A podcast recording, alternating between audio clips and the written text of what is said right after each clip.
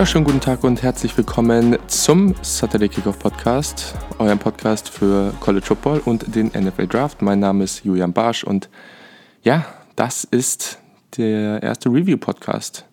Die Week Zero ist zu Ende. Wir haben es hinter uns. Zwei sehr, sehr interessante Spiele tatsächlich gesehen. Wir hatten keinen Blowout dabei, also es war auch wirklich relativ spannend bei beiden Partien bis zum Ende und ja, viel mehr konnten wir uns an der, an der Stelle, glaube ich, auch nicht erhoffen.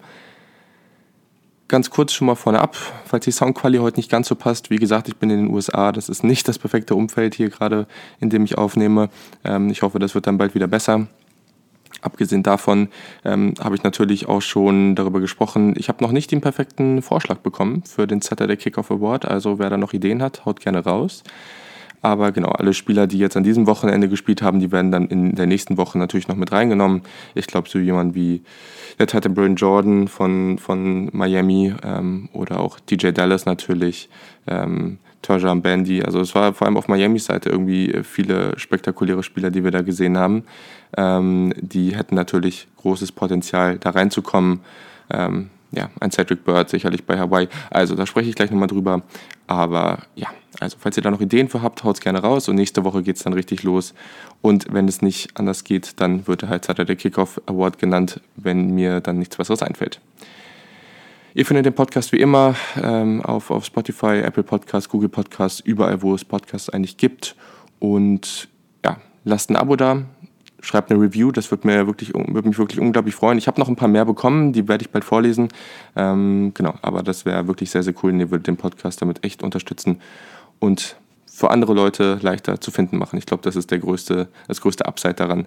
Und es ist ja auch sehr, sehr einfach, da mal schnell eine Zeile zu schreiben. Es kann ja auch nur ein Wort sein, das wäre auch vollkommen cool. Aber genau, lass uns gar nicht so lange schnacken, weil es gab ja Football und das ist ziemlich, ziemlich cool. Das war gestern wirklich echt so ein sensationelles Highlight. Dazu kam eben auch noch, dass ich es hier einfach am Nachmittag gucken konnte und gar nicht so lange auf, aufbleiben muss.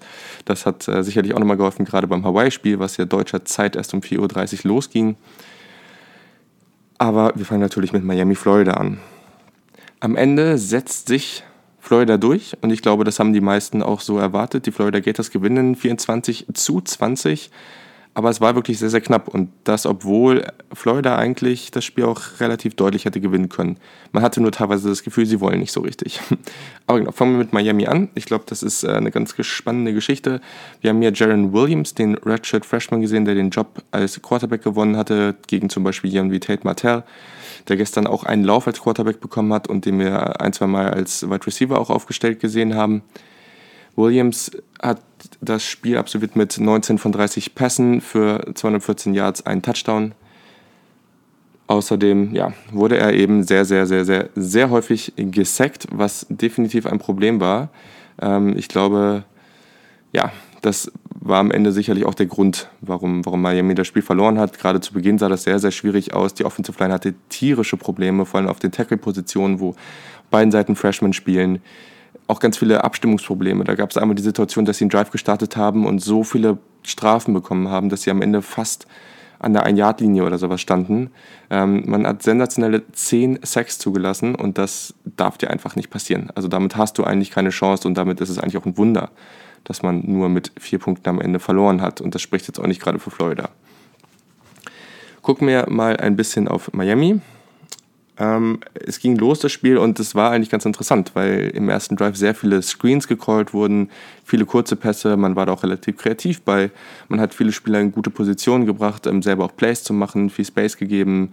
Jaron Williams konnte gleich mit vier von vier Pässen starten, also er hat da gleich dann ist gut in den Rhythmus gekommen, war aber natürlich auch nicht besonders schwierig.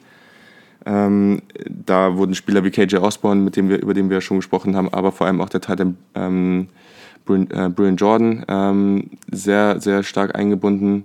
Das war eben ganz, ganz wichtig dabei.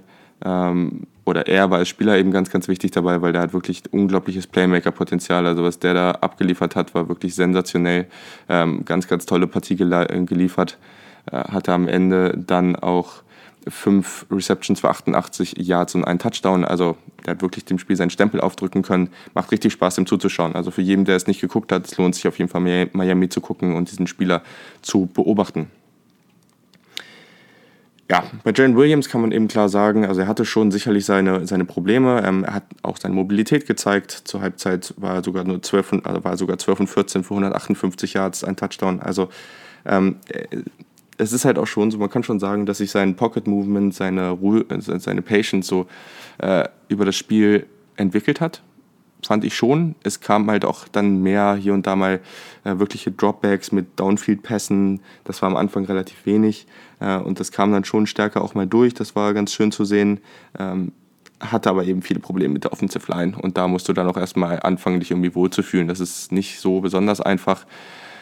Ja, also ich glaube, das, was wir gesehen haben, war gut. Ähm, darauf kann man aufbauen, aber gleichzeitig hat er jetzt auch nicht, ja, wie die Amis immer so schön gesagt, so The World on Fire ähm, gesetzt. So war es eben auch nicht. Das muss man eben auch ganz ehrlich so ausdrücken. Ja, wie gesagt, äh, Bruin Jordan habe ich schon genannt. Der hatte wirklich ein, ein klasse Spiel. Wide Receiver Jeff Thomas. Der, hatte, der wurde zu Beginn fast gar nicht genutzt und das ist sicherlich einer der oder vielleicht sogar der dynamischste Spieler von Miami ähm, aus dem Slot als Receiver, wirklich sehr, sehr guter Spieler. Allerdings, äh, also er hatte dann einen Play Ende des zweiten Quarters, war wirklich spektakulär, wo er dann äh, mehrere Break, äh, Broken Tackles hatte, Spin Move irgendwie zum First Down, war sehr, sehr stark. Hat aber später im Spiel einige schwere Fehler gemacht. Also er hat einmal den Punt äh, nicht richtig gefangen, wodurch Florida gleich in der Endzone war, was äh, sicherlich eins der spielentscheidenden Szenen, eine der spielentscheidenden Szenen war, so und hat danach auch im 1 gegen 1 gegen CJ Henderson, gegen den Cornerback von Florida, einmal den Ball nicht äh, gefangen. War auch nicht leicht, aber das hätte auch einfach nochmal einen großen Einfluss auf das Spiel gehabt. Also Jeff Thomas wird sicherlich nicht besonders happy mit seiner Leistung sein. Ja, also ich glaube, das kann man am Ende auch so dazu sagen. Er hatte zwei gefangene Bälle für 28 Yards. Die Statistik zeigt es dann auch ganz gut. Ein Spieler, der sicherlich der vielleicht Beste sogar auf dem ganzen Spielfeld war, weiß ich nicht, aber sehr, sehr entscheidend für Miami war Running Back DJ Dallas. Der hat unglaublich spektakulär gespielt. Der hat richtig mit Antrieb, der ist richtig da durchgeha durchgehauen. Der hat, ja, man hat richtig gemerkt, dass der dieses Spiel gewinnen wollte. Der hat zwölf Carries für 95 Yards und einen Touchdown gehabt. Ähm, auch vier gefangene Bälle für 37, also wirklich viele spektakuläre ähm, Plays. Sein Touchdown war wirklich sehr, sehr gut. Hat er viele Tackler einfach äh, stehen gelassen das hat richtig Spaß gemacht und das ist jemand, den müssen wir auf jeden Fall weiter beobachten, weil absoluter Dude, also richtig, richtig stark, was der gemacht hat. Offensive Line habe ich schon angesprochen. Ähm, und ja, also Miami hatte halt schon so Momentumphasen. Ne? Also es gab schon Phasen, wo, wo man klar sagen konnte, okay, jetzt haben sie mal zwei Fumbles geholt. Ähm, Gerade am Ende auch hin, da äh, haben sie dann eben auch äh, nach dem Field Go Fake haben sie dann äh, gab es zwei Strafen, aber sie haben trotzdem irgendwie äh, sie haben trotzdem das First Down bekommen und all solche Geschichten. Es gab gab schon immer wieder Situationen, wo man klar gemerkt hat, das Momentum shiftet jetzt zu Miami und jetzt können sie wirklich das teilweise entweder den Sack zumachen oder wieder in Führung gehen. Aber da hat noch so ein bisschen die letzte Konsequenz gefehlt und ich glaube, das war hierbei ganz ganz entscheidend dafür, dass man am Ende verloren hat. Ja, Genau, also äh, Penalties und Turnover. Turnover waren gar nicht so ein Riesenthema. Es war halt dieses eine Ding von Jeff Thomas, was ganz entscheidend war. Und sonst eben Penalties waren dann eben das größere Thema. Das hat sie schon wirklich stark zurückgeworfen. Ähm, Defense auf jeden Fall gut. Also das, darauf kann man aufbauen. Die macht richtig Laune, die Defense. Äh, da, jemand wie Shaq Quarterman, der Linebacker, der ganz, ganz wichtig ist für diese Defense, hat sicherlich nicht die beste erste Halbzeit gehabt, aber ähm, der, hat's dann auch, der hat sich auch noch verbessert äh, Cornerback Trajan äh, Bandy, der ist auf jeden Fall extrem nice. Also der hat sensationelle Tackles da am Perimeter gemacht, äh, kurze Pässe, er hat das super schnell gelesen, er hat die Spieler wirklich komplett aus den Schuhen gehauen. Also unglaublich physisch, obwohl er auch ein bisschen anders heißt es. Also ähm, ja, der, der macht richtig Laune, der Typ. Das, das hat richtig Spaß gemacht, ihm zuzuschauen. Aber ja, ich glaube, das war soweit erstmal meine, meine Notizen zu Miami. Das ist erstmal so ein ganz guter Überblick über dieses Team. Am Ende hat es eben nicht gereicht. Aber warum das so war, das kann man jetzt vielleicht auch nochmal ganz kurz sehen, wenn man auf die Florida Gators guckt. Ähm, Florida, ja, also Florida hat halt schon sehr up and down gespielt. Es war sehr, sehr unkonstant. Ähm, wir haben auf jeden Fall jemanden in Kadarius Tony, der allgemein sehr, sehr viel genutzt wurde. Das hat Jan Beckwald im letzten Pod auch schon mal angesprochen, dass das jemand ist, so eine Allzweckwaffe, der wird einfach viel genutzt werden. Der ist ganz, ganz wichtig für dieses Team. Und das war er am Ende auch. Also er hat auch für den, für den ersten Touchdown im Spiel gesorgt. Das war ein Screen Pass und dann ein 66 Yard Touchdown äh, Run praktisch danach. Und ja, der hat auch das First Down bei einem 4 und 1 gemacht, irgendwie, wo, er, wo sein Speed für seine Agilität wirklich ganz, ganz entscheidend waren. Ähm, das ist ein Spieler, auf den muss man wirklich aufpassen. Und der Rest der Receiver bei Florida hat halt wirklich nicht den Unterschied gemacht. Also du hast natürlich Hammond, der vier Bälle für 93 Yards gefangen hat. Das war ganz gut, aber sonst der nächste hat er 33 Yards gehabt. Ne? Also so Spieler wie Ben Jefferson, Terry Cleveland und Tra Trevon Grimes, die alle als talentiert gelten und als sehr, sehr gute Spieler haben, alle nur jeweils einen Ball gefangen und maximal für 14 Yards. Also der Unterschied, die, haben, die waren praktisch nicht vorhanden in dieser Partie. Ähm, wenn wir auf Quarterback Felipe Franks gucken, ja, also Spiel war okay, würde ich sagen. 17 von 27, 254 Yards, zwei TDs, zwei Interceptions, hat auch einen Fumble verloren. Also an vielen Situationen, in vielen Situationen hat er auf jeden Fall auch seine funktionale Mobilität, würde ich es jetzt mal nennen, gezeigt. Das war, das war gut. Ähm, konnte da auch dem einen oder anderen Second gehen, hat da auch dafür gesorgt, dass das Third Down dann nicht mehr ganz so weit war. Solche Geschichten, das hat er gut gemacht. Ähm, gab dann auch noch äh, über eine vertikale Route ähm, im, im äh, kurz vom, oder ich weiß nicht, in der zweiten Halbzeit war es, glaube ich, ein 65 Yard, äh, 65 Yard Pass, Pass und das war eben auf Hammond, solche Geschichten. Das war schon ganz gut, aber ich glaube auch er muss klar für sich sagen, das war nicht ideal und so wie er gespielt hat, hätte man sich am Ende auch nicht wundern müssen, wenn man die Partie verliert. Das kann man klar so sagen. Da bin ich mir relativ sicher. Und da war eben die eigene Defensive Line dann eben ein ganz großer Grund, warum man am Ende dann doch die Partie für sich entscheiden konnte. Jemand, den ich noch erwähnen will, ist Michael Pirine, der Running Back. Den habe ich, glaube ich, schon ein, zwei Mal angesprochen. Wir haben auch mal, war es sogar in der Offensive Player to Watch Folge, ich glaube, da haben wir über ihn gesprochen. Der hat mir echt gut gefallen. Der war gar nicht so krass als Runner, nur 10 für 42 Yards, aber der hat eben auch oder wir haben immer wieder bemängelt, dass es noch nicht sicher ist oder er nicht so viel als Receiver gemacht hat davor. Und das haben wir deutlich mehr, deutlich mehr gesehen. Sechs gefangene Bälle, 25 Yards. Auch einige sehr, sehr gute ähm, Catches. Er hat auch einen Touchdown gefangen, klassische Texas Route ähm, aus dem Backfield. Also das war wirklich sehr, sehr vielversprechend und glaube auch ganz wichtig für Felipe Franks, dass er diese Anspielstation jetzt hat. Darauf kann man auf jeden Fall aufbauen. Ähm, ja, Playcalling, glaube das war ganz gut, war, oder es war teilweise ganz gut, teilweise gab es dann auch wieder Situationen, wo man sich an, einfach nur den Kopf fassen konnte. Also ich glaube, das war durch die Bank weg, vom Coach bis zum ganzen Team sehr, sehr inkonstant. Und das Einzige, was nicht inkonstant war, war die Defensive Line und das muss man eben klar sagen. Also Jabari Zuniga ähm, auf, auf der Defensive End Position zum Beispiel, unglaublich brutales Spiel gemacht. Also der hat immer für Druck gesorgt, anderthalb Sex, produziert drei Tackle for Loss. Also äh, und der war noch viel öfter im Backfield. Also der war ganz, ganz entscheidend auch dafür. Miami musste ganz da auf den aufpassen, was dann wieder Räume für die anderen Spieler geschaffen hat. Ähm, wir haben einen Jonathan äh, Grenard, ähm, 6'3 Senior, äh, der hat äh, auch anderthalb, Se äh, anderthalb Sex produziert. Ähm, also es war so, um, um Confidence aufzubauen, um äh, die Statistiken mal ein bisschen zu pushen, die eigenen für die Defense, äh, hat das richtig was gebracht. Ähm, Dean hat auch anderthalb gemacht und dann haben wir noch Sex von, von Houston, von Moon, von Schuler, äh, von Dunlap Jr. und so. Also ja, wirklich, wirklich ganz, ganz stark, was die Defense da gemacht hat und die waren wirklich immer im Face von Jaron Williams und das ist natürlich auch schwierig. Also du bist Redshirt Freshman, das ist deine erste Partie, wirklich eine, auch eine gute Atmosphäre und du hast da so eine Defensive Line und deine Offensive Line ist wirklich komplett überfordert sobald es halt lief mit der Offensive Line, hat man ja gesehen, dass er auch Fortschritte gemacht hat. Aber Florida hat da eben wirklich einen hervorragenden Job gemacht, muss man klar sagen. Das, was am Ende ein bisschen problematisch war, war natürlich die Turnover. Also äh, sowohl irgendwelche Fumbles, beim, wo der Ball an den Running Back übergeben wurde, äh, die Interceptions. Also der eine Ball von Franks war ein bisschen zu hoch.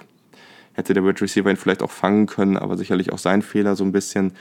Äh, dann gab es natürlich einen, wo er unter Druck eine unglaublich schwache Interception wirft in der eigenen Hälfte. Ähm, ganz, ganz dumme, dumme Angelegenheit für ihn. Ähm, das hat auf jeden Fall einen riesen Unterschied gemacht in dieser Partie. Die Defense, auch hier, von Anfang an ganz, ganz viel Speed. Ähm, sowohl Marco Wilson fand ich als Cornerback, aber vor allem CJ Henderson sahen im Run-Support ganz, ganz schwach aus. Das, da muss man echt dran arbeiten.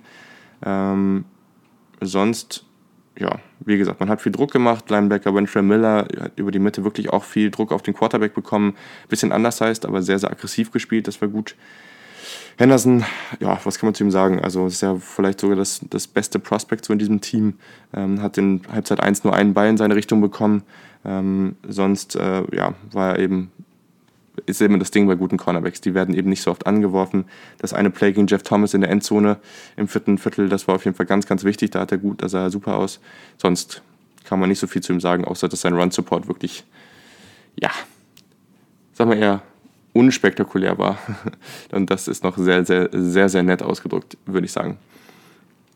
Genau. Ähm, genau, was wir noch auf jeden Fall erwähnen müssen, dass am Ende Florida wirklich gefühlt mit Anfang äh, oder gefühlt mit Absicht versucht hat, dieses Spiel zu verlieren. Also das Spiel war eigentlich durch. Es, äh, Miami stand bei 4 und 34 und sie mussten das First Down schaffen und Marco Wilson produziert eine unglaublich dumme PI. Also diese Pass Interference, ich weiß nicht, es war so dämlich. Er ist einfach nur in den Spieler reingerannt, der Ball war unterworfen, da wäre nie ein First Down rausgekommen katastrophal. Und das war eben was, also wenn Florida das nicht abstellt, dann wirst du in der SEC untergehen.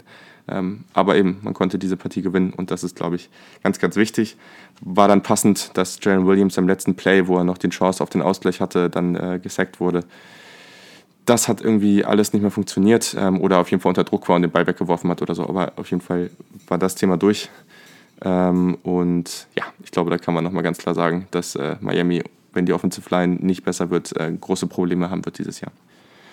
Kommen wir zur zweiten Partie. Da will ich nur ganz kurz drüber sprechen. Ich weiß nicht, wie viele Leute das überhaupt gesehen haben. Äh, hier war ich sogar gar nicht so schlecht vom Tippen. Habe auch sieben Punkte Vorsprung für Hawaii getippt. 45, 38 am Ende.